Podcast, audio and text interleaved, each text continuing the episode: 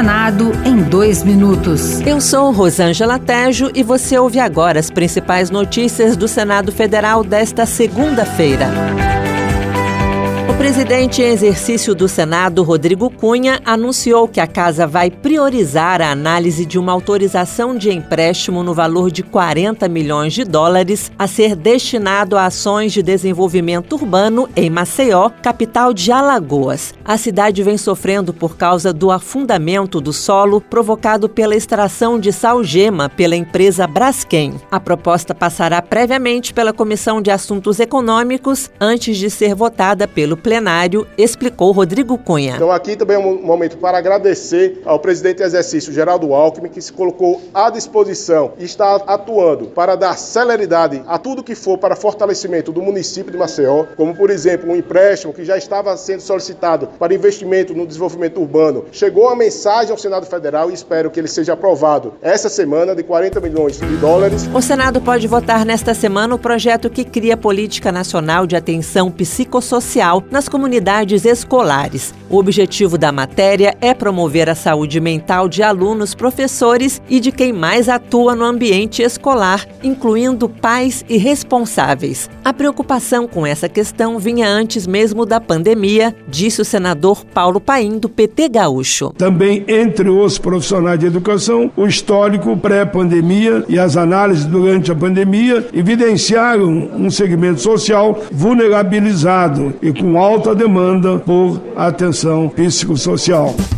Outras notícias sobre o Senado estão disponíveis em senado.leg.br barra rádio. Senado em dois minutos.